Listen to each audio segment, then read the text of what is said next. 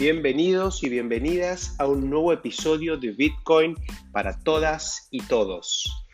Otra semanita de la marmota cripto. Parece que estamos en la película de Bill Murray, El Día de la Marmota. No sé si lo han visto, un clásico imperdible, donde Bill Murray se levanta todas las mañanas el mismo día una y otra vez. Y durante esa repetición va pasando por múltiples estadios. Sorpresa, negación, brote neurótico, aprovechamiento de la situación, frustración, desasosiego, desesperación y hasta la pérdida total de la voluntad de vivir. Algo parecido nos está pasando a muchos en el espacio de cripto, donde están perdiendo incluso la voluntad de quedarse en el mercado. Pero de la misma forma que Bill Murray finalmente acepta la situación y se pone a estudiar, ayudar a otros y a dar lo mejor de sí mismo, nosotros haremos lo mismo. Transformemos esta ansiedad, esta incertidumbre e indecisión y repetición del mercado en un momento de reflexión y aceptación. Bitcoin no tiene por qué seguir nuestras preferencias temporales. Sus tiempos son diferentes a los nuestros. Y como dice Max Kaiser, nosotros no cambiamos a Bitcoin, sino que Bitcoin nos cambia a nosotros. Dejémonos cambiar por Bitcoin. Esta analogía solo refleja lo que sucede en la superficie del mercado cripto. Tras bambalinas suceden muchas cosas. La decisión del Salvador, solo a modo de ejemplo, está generando un efecto dominó sin precedentes en solo 90 días un altísimo porcentaje de salvadoreños dispondrán de un airdrop de 30 dólares en Bitcoin, la mayor distribución organizada de Bitcoin de la historia, poniendo al pueblo de El Salvador en el máximo estado del arte financiero. Muchas organizaciones ya están evaluando El Salvador como una posible jurisdicción para establecer sus negocios cripto Miles de personas están evaluando obtener la ciudadanía de El Salvador, para lo cual solo necesitan invertir en ese país el equivalente a 3 Bitcoin. La economía de El Salvador probablemente tendrá un shock de riqueza sin precedentes y se volverá posiblemente, en el caso de, en el caso de éxito de países o economías que han adoptado Bitcoin como moneda de curso legal. Ustedes podrían preguntarme, bueno, Diego, pero ¿cómo puedes estar tan seguro de esto? Bueno, aseguro si lo llevaron preso, pero hay una historia de escalabilidad social que respalda esta hipótesis. Por esta razón, en tiempos de mercados alicaídos, entusiasmos diezmados y voluntades colapsadas, es bueno parar la pelota y volver a la fuente, al origen de la cosa, al fundamento más esencial y permanente. En este episodio vamos a hablar del rol elemental que Bitcoin viene a ocupar en este espacio-tiempo que nos toca vivir, en esta civilización global que avanza en escalabilidad social y mecanismo de coordinación. ¿Qué es Bitcoin? De acuerdo al white paper original escrito por Satoshi Nakamoto, Bitcoin es un sistema de dinero electrónico entre pares en este podcast hemos hablado bastante acerca de la propuesta de valor de Bitcoin, pero lo que no hemos hecho aún fue hablar del concepto de dinero, concepto que está en el corazón de su propuesta de valor. Si Bitcoin viene a ser una nueva forma de dinero, bien nos podríamos preguntar, bueno, ¿qué es lo que viene a mejorar o a escalar? ¿Qué es el dinero? Si buscamos en Wikipedia nos encontramos con la siguiente definición. Dinero es todo activo o bien generalmente aceptado como medio de pago por los agentes económicos para sus intercambios y además cumple las funciones de unidad de cuenta y depósito de valor. Algunos ejemplos de dinero son las monedas, las divisas, los billetes, las tarjetas de crédito, las transferencias bancarias, entre otros. Ahora bien, más que la definición, lo que necesitamos comprender es el funcionamiento del dinero, algo que en la escuela nunca nos han enseñado. Y para ello me parece más pedagógico recorrer brevemente la historia del dinero, para tomar una dimensión del momento histórico en el que estamos nosotros. Uno de los problemas humanos permanentes eh, desde el inicio de las civilizaciones es la necesidad de mover valor económico a través del tiempo y del espacio. La forma más primitiva de mover valor entre seres humanos es el trueque, es decir, el intercambio de bienes y servicios unos por otros, de forma directa.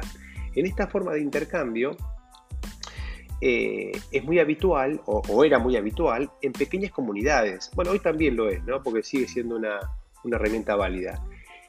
Eh, pero es válida en pequeñas comunidades y bajo un pequeño grupo de bienes y servicios.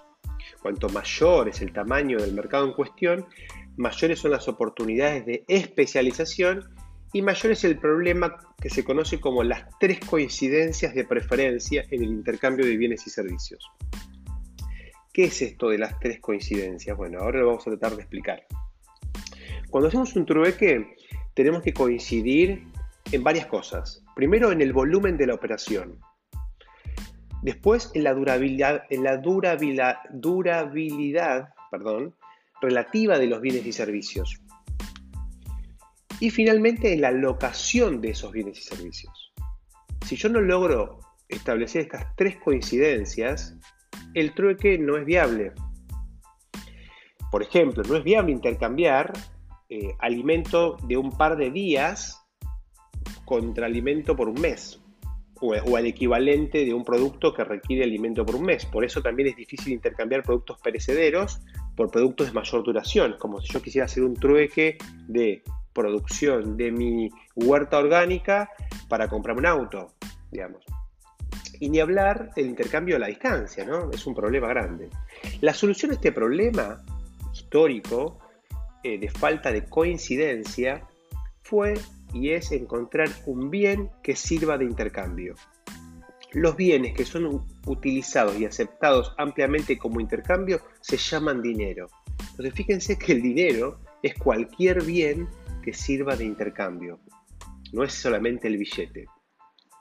A través de la historia humana, eh, muchas cosas han servido de, dinero. El oro, la plata como las más conocidas, pero también el cobre, los caracoles, piedras, la sal, el ganado, bueno, el papel moneda como lo conocemos hoy, las piedras preciosas, incluso el alcohol y los cigarrillos. La elección humana es siempre subjetiva no hay intrínsecamente una condición para que algo sea considerado dinero. La eficacia relativa de un determinado bien para ser considerado dinero depende de cómo se resuelve el problema de las tres coincidencias. Es decir, cuán escalable es este bien en términos de espacio, tiempo y divisibilidad. La mayor, eh, la escalabilidad espacial tiene que ver con la facilidad de ser transportado, ¿no? No es fácil transportar, por ejemplo, el oro. El oro no, tiene una alta escalabilidad espacial. La escalabilidad temporal tiene que ver con la capacidad de mantener el valor de compra a través del tiempo. Por ejemplo, los pesos argentinos no tienen escalabilidad temporal. Y la, la escalabilidad en divisibilidad tiene que ver con la capacidad de poder realizar operaciones grandes o operaciones pequeñas. ¿no? Hay veces que hay, bienes que son buenos para operaciones grandes, pero que no son tan buenos para operaciones pequeñas. O, a, la inversa, ¿no? Hacer una operación grande con pesos argentinos es un dolor de cabeza porque ocupan mucho espacio por su baja denominación. Hacer una operación pequeña en oro es difícil porque requerís de muy poquitos gramos.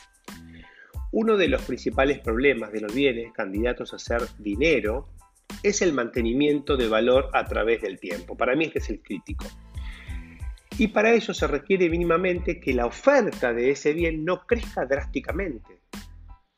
La relativa dificultad de producción de nuevas unidades monetarias es determinante para la, durabilidad temporal del bien en cuestión. Una forma de medir esta durabilidad es a través del ratio stock to flow o stock dividido flujo. A mayor valor de este ratio, mayor durabilidad, durabilidad me está matando esta palabra, durabilidad temporal. El stock se representa por la cantidad del bien en circulación en un determinado momento.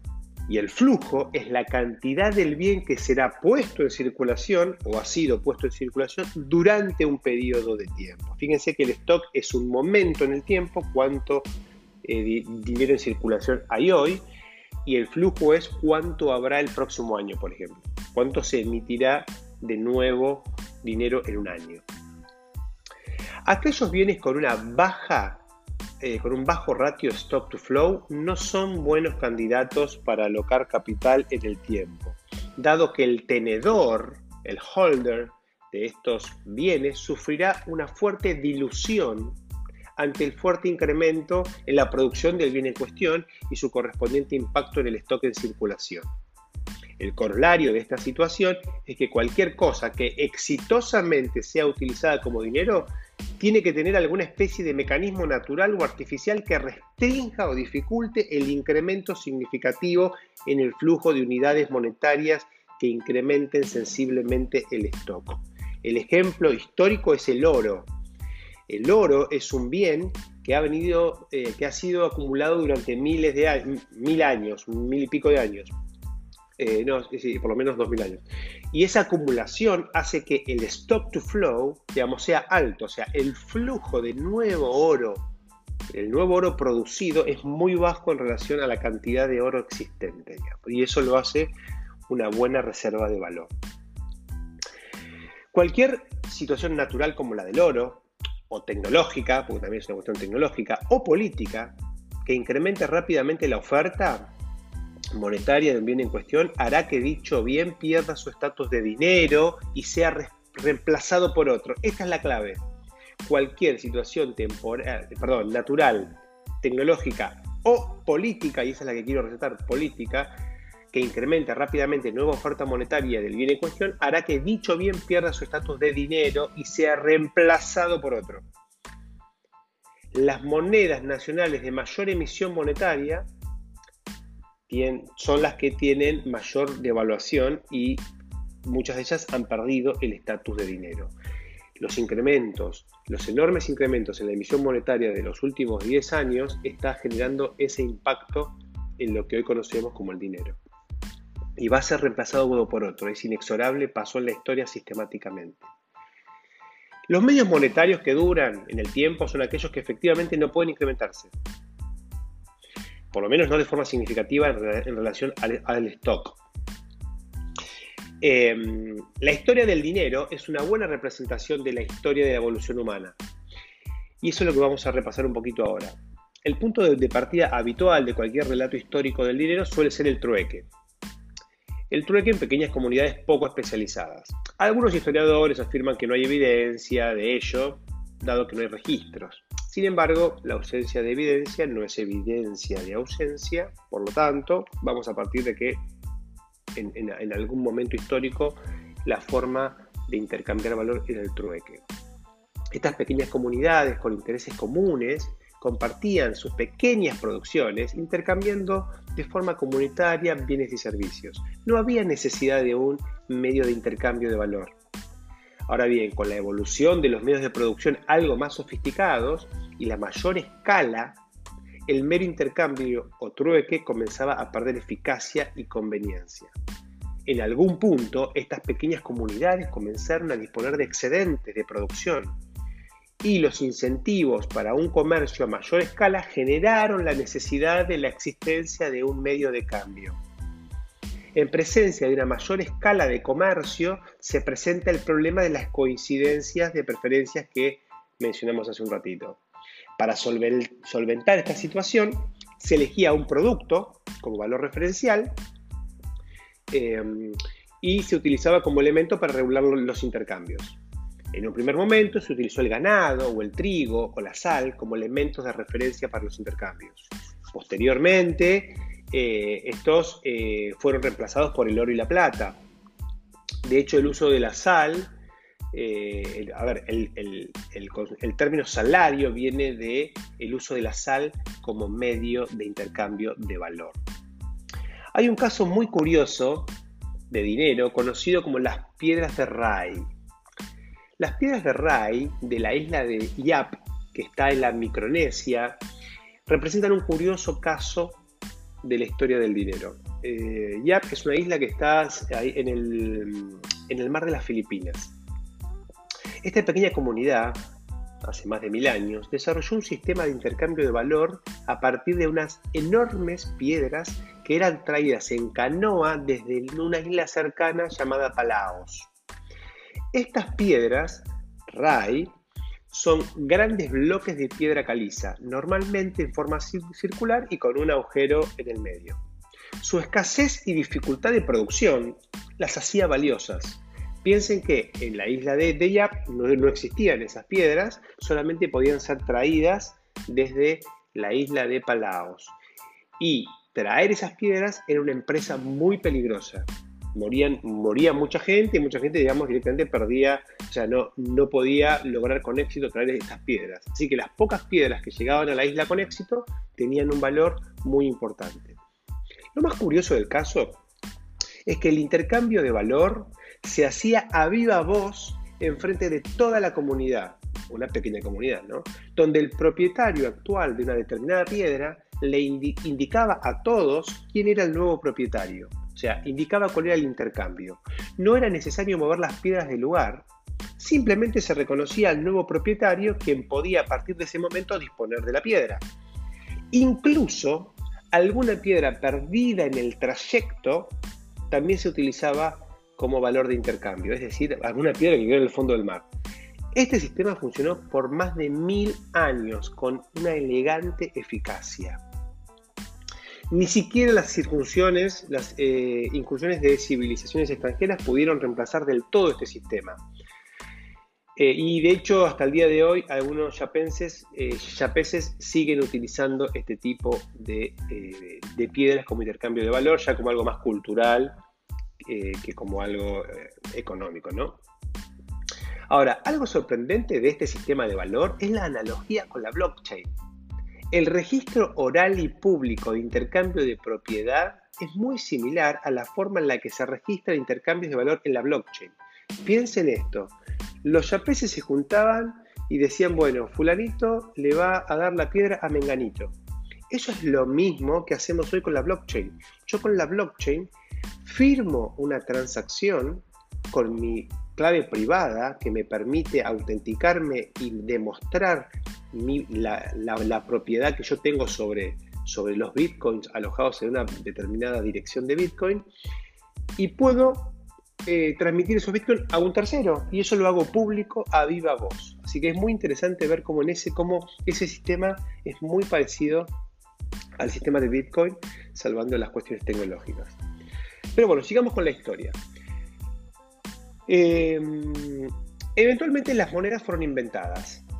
Eh, primero en China y después en Grecia. En China las primeras monedas fueron caracoles de metal, creados en 1200 a.C. Y eventualmente fueron eh, tomando la tradicional forma circular que tienen hoy las monedas. Por otro lado, según eh, un historiador, Grecia, en Grecia fue creada la primera moneda moderna, en el siglo VII a.C., cuando el rey Lidio se propuso simplificar la recaudación de impuestos y su almacenamiento. De todas las monedas que se acuñaron en esa región, la más famosa fue el león de Lidia. Con el tiempo, este tipo de moneda se fue adoptando por el resto de las ciudades-estado-naciones griegas y también por los romanos el desarrollo de actividades comerciales, sobre todo a través del Imperio Romano, favoreció la utilización de estas monedas metálicas. Desde entonces eran los estados los que tenían el monopolio de la acuñación de las monedas. Estas solían tener un sello grabado, un dios, un busto o algún símbolo característico que de alguna manera eh, indicaba la pureza de la moneda, como también el material con el que había sido acuñada o fabricada. Por lo general se prefería el uso del oro y la plata frente a otros metales como el hierro o el bronce, por su incorruptibilidad y valor. Por otro lado, eran más apreciados por ser más escasos, dado que el stock to flow, el ratio stock to flow, era muy favorable para el oro fundamentalmente. Y por otro lado, eran difíciles de, falsificar y eh, se podían almacenar durante mucho tiempo, dado que el oro no, no se destruye. El oro es muy difícil, es, un, tiene una estructura atómica muy estable. El problema con las monedas surgió cuando las reservas de metales preciosos comenzaban a escasear y no alcanzaban para satisfacer las demandas de dinero de los estados-naciones que acuñaban estas monedas. En ese contexto, los emisores de monedas comenzaron a devaluar las mismas, utilizando cada vez menor cantidad de metal en las monedas de la misma denominación, logrando así aumentar la oferta monetaria con la misma cantidad de metal. Un engaño pichanga era básicamente. Adicionalmente, eh, había otros problemas como el cambio de los precios relativos entre estos metales que modificaba eh, el valor de las monedas respecto de los valores originales. O sea, si el oro aumentaba de valor, bueno, la moneda aumentaba de valor respecto a la plata. Y otro problema también era que eh, era difícil la comparación porque diferentes monedas tenían diferentes proporción de peso de oro y plata. Entonces era como bastante lío terminar administrando economías con múltiples monedas que, eh, tenían diferentes valores. Eh, este tipo de dificultades fue generando la necesidad de desarrollar otro tipo de monedas, no basadas en metales, para evitar estos inconvenientes. Y ahí empezó el papel moneda, el concepto de papel moneda. El concepto histórico afirma que el papel moneda fue creado también en China. Al igual que eh, siglos después, en Ámsterdam, el origen del papel moneda comenzó como recibos de depósito de monedas metálicas. Es decir, yo depositaba las monedas metálicas y a mí me daban un papelito que decía, usted depositó estas monedas metálicas. La inconveniencia de trasladar grandes cantidades de monedas metálicas para transacciones grandes dio incentivos a esta innovación. Para fines del siglo XII, el gobierno chino reconoció el potencial de este medio de pago y comenzó a emitir notas de bancos oficiales digamos, de forma general, iniciando lo que hoy se conoce como el monopolio del dinero de los Estados-nación. En paralelo, va, en paralelo no, tiempo después, en Europa, en el 1600, se funda el Banco de Ámsterdam, el primer banco público de, de, de Europa. El banco estaba garantizado por la ciudad de Ámsterdam y su principal objetivo fue ordenar y eficientizar el amplio abanico de monedas existentes en la ciudad comercial más importante de aquel entonces. El banco lo que hacía era aceptar las monedas locales, extranjeras, las que estaban esmeriladas, y las valuaba de acuerdo a un estándar y otorgaba créditos a cambio eh, de esas monedas en forma de notas bancarias. Esta estandarización mejoró sensiblemente el intercambio de la época. Podríamos decir que el Banco de Ámsterdam fue eh, innovando en las prácticas que dieron origen a los bancos centrales, como los conocemos hoy. Si bien al inicio de sus actividades el Banco de Ámsterdam operaba bajo un régimen de banca Simon de 100% de reserva, eh, es decir, el valor de las notas emitidas igualaba el valor de las reservas, con el tiempo empezó a prestar dinero a grandes compañías a corto plazo, obteniendo un rédito a cambio, dando el inicio a lo que se conoce hoy como la reserva fraccionaria. Bueno, finalmente todo esto nos llevó eh, al dinero fiat y dinero fiduciario, como lo conocemos hoy.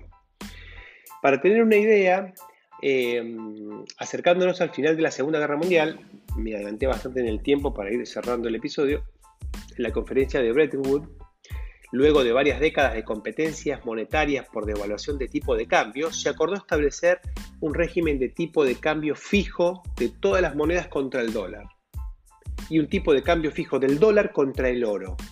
A todo este esquema se lo, conoció como el Gold Standard o el estándar del oro. Esta compatibilidad respecto del oro duró lo que un suspiro en una canasta, para no decir otra cosa, solo un par de décadas. Eh, como todo el sistema, como todo sistema de reserva fraccionaria, porque claramente no había un uno a uno acá, digamos, eh, no soportó las corridas y lo que sucedió fue que para el final de la década del 60 Estados Unidos no tenía más oro en sus arcas y no logró sostener el tipo de cambio fijo de 35 dólares por onza Troy. Por lo tanto, el 15 de agosto de 1971 Nixon declaró el default de los Estados Unidos y dejó de respaldar el dólar por oro. Este fue el comienzo del dinero como lo conocemos hoy, el dinero fiduciario sin respaldo. Este dinero se basa en la confianza, o mejor dicho, en el consenso implícito en la aceptación de una moneda por parte de una sociedad. Por otro, por otro lado, también está el concepto de dinero fiat, que es un tipo de dinero fiduciario, cuya cualidad eh, proviene del hecho de ser decretado por el Estado o impuesto por el Estado. El dinero fiat procede del latín y su significado es que así sea o bien hágase. Esta nueva forma de dinero eliminó las restricciones monetarias de los Estados-nación y disparó una época de excesos monetarios que hoy conocemos muy bien. Solo el impresionante incremento en la productividad china pudo contener las consecuencias de este sistema global de excesos monetarios. Pero esa productividad inflacionaria en bienes de consumo masivo ya alcanzó su techo, lo mismo que la inflación de activos financieros que hubo en esta misma época. Las políticas monetarias expansivas desde la crisis subprime del 2008, exacerbadas por el efecto de COVID, nos han conducido a la fase final del dinero, del dinero fiduciario tal como lo conocemos hoy. En este contexto, la reciente innovación tecnológica financiera llamada Bitcoin está muy cerca de volverse el punto focal global de acumulación de riqueza. Su extrema escalabilidad temporal y espacial le dan insalvables ventajas competitivas respecto de otros posibles bienes elegidos como intercambio, como por ejemplo el histórico oro. Bitcoin es una respuesta histórica a un problema histórico. Solo puedo decirles que la fuerza de los acontecimientos los acompañe, eh, eligiendo Bitcoin. Buen fin de semana para todos y todas. Nos vemos en 15 días. Perdón, en 7. Ya me estaba tomando un fin de, semana del cual podría bien hacerlo, pero no lo voy a hacer. Así que nos vemos el próximo domingo.